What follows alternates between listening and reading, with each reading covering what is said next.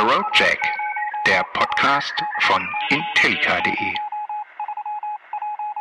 In der letzten Ausgabe habe ich mich mit den digitalen Diensten von Daimlers Logistikplattform Fleetboard beschäftigt. In dieser Ausgabe soll es um die neuen digitalen Services der Marke Volkswagen gehen. Beide Podcast-Folgen konnten nur entstehen, weil mich die Kolleginnen und Kollegen der Presseabteilung von Daimler Nutzfahrzeuge im November nach Lissabon zum Web Summit eingeladen haben. Das soll an dieser Stelle nicht unerwähnt bleiben. Doch nun zurück zu Volkswagen. Jens Böhlke ist bei der Digitalmarke Volkswagen Wii zuständig für das Customer Experience Management. Mit ihm sprach ich direkt am Messestand auf dem Web Summit. Er erklärte mir, wie der Autobauer in seiner Digitalsparte den Kunden den Zugang zu den digitalen Services wie Wii Park, Wii Deliver und CarNet ermöglichen will.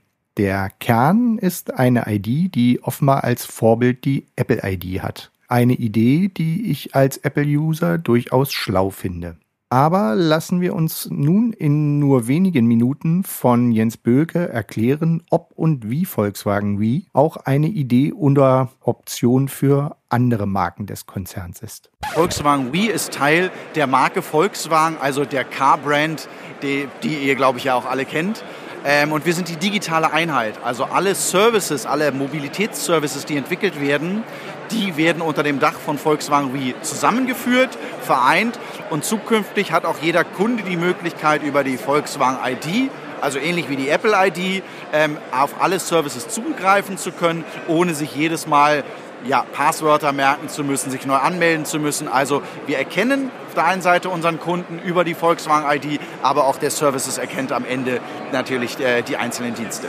Wie muss ich mir das dann vorstellen, wenn ich dann Nutzer bin? Habe ich einfach ein Smartphone, eine E-Mail-Adresse und ein Auto? Zum Beispiel, ähm, entweder hast du Smartphone, E-Mail-Adresse und Auto oder du hast nur ein Auto. Ähm, ohne Smartphone ist wahrscheinlich eher selten.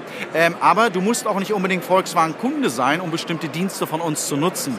Beispiel ähm, WePark, unsere Park-App, die du ähm, unabhängig vom Fahrzeug nutzen kannst, wo du Parkplätze finden kannst, wo du mit, damit bezahlen kannst, im öffentlichen und im ähm, äh, privaten äh, Parkraumbewirtschaftung und äh, das sekundengenau abrechnen. Du brauchst nicht mehr an die Parkuhr zu gehen. Relativ einfach und simpel mit einem guten Kundenfokus. Ja. Wie muss ich mir das bei so einer Parkgeschichte vorstellen, wenn ich vor so einer klassischen äh, Schranke stehe? Wie funktioniert denn das technisch? Da sind wir noch nicht ganz so weit. Das wird aber kommen, dass automatisch in Zukunft die Schranke sich öffnet ähm, der Abrechnungsprozess startet und wenn du wieder rausfährst, nachdem die Schranke wieder zugegangen ist, die Abrechnung dann sozusagen beendet ist und äh, die über deine ja, Payment-Systeme, über die klassischen abgerechnet wird. Ihr wildert jetzt andersrum.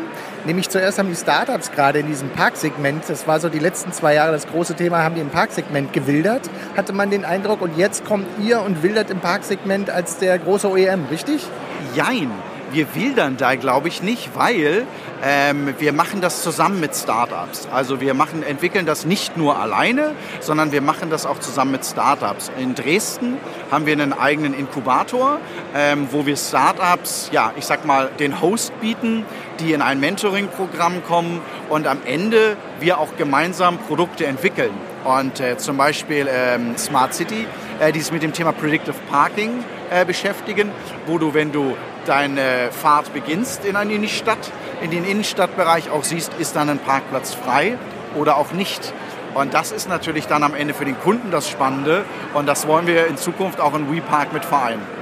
Und dann gibt es inzwischen WeDeliver. Das ist, glaube ich, noch ein Prototyp, aber der klingt auch ganz spannend. Kannst du mir das noch ein bisschen erklären? Ja, WeDeliver ist ein Piloten, den wir gerade in Berlin testen. Der läuft noch bis März. Also wenn jemand Interesse hat, kann er sich gerne noch bewerben. Ähm, es gibt dann für vier Wochen ein Fahrzeug von uns zur Verfügung gestellt, einen Polo, äh, weil der muss natürlich technisch ausgerüstet sein. Und dann kannst du oder kann, der, kann, kann jeder sich Pakete ähm, in sein Fahrzeug liefern lassen. Er muss nicht mehr zu Hause sein. Das hat natürlich Vorteile. Das Paket ist nicht dann unbedingt beim Nachbarn. Ich muss nochmal zur Post gehen.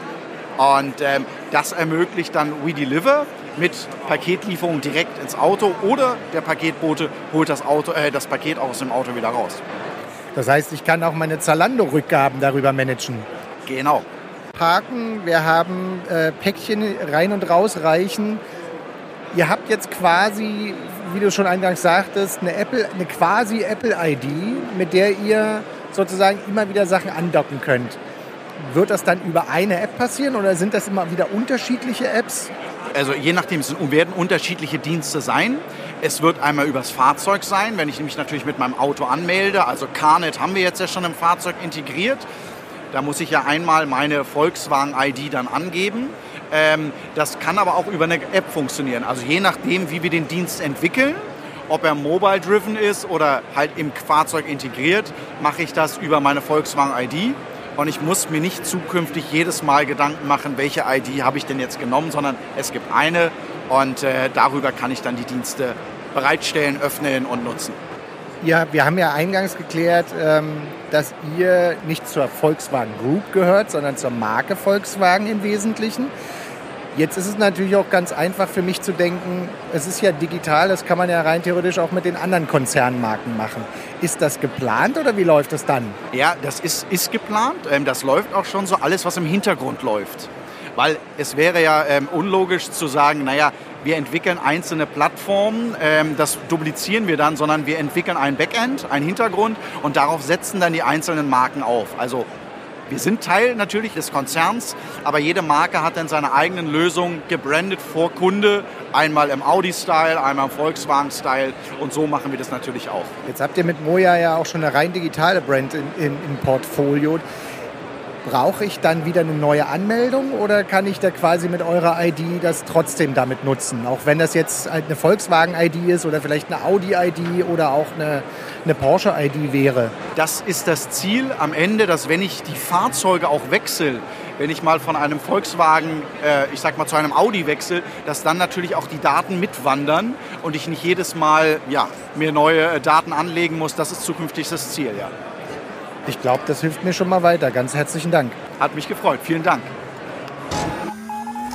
Hack the Road Jack, der Podcast von intellica.de.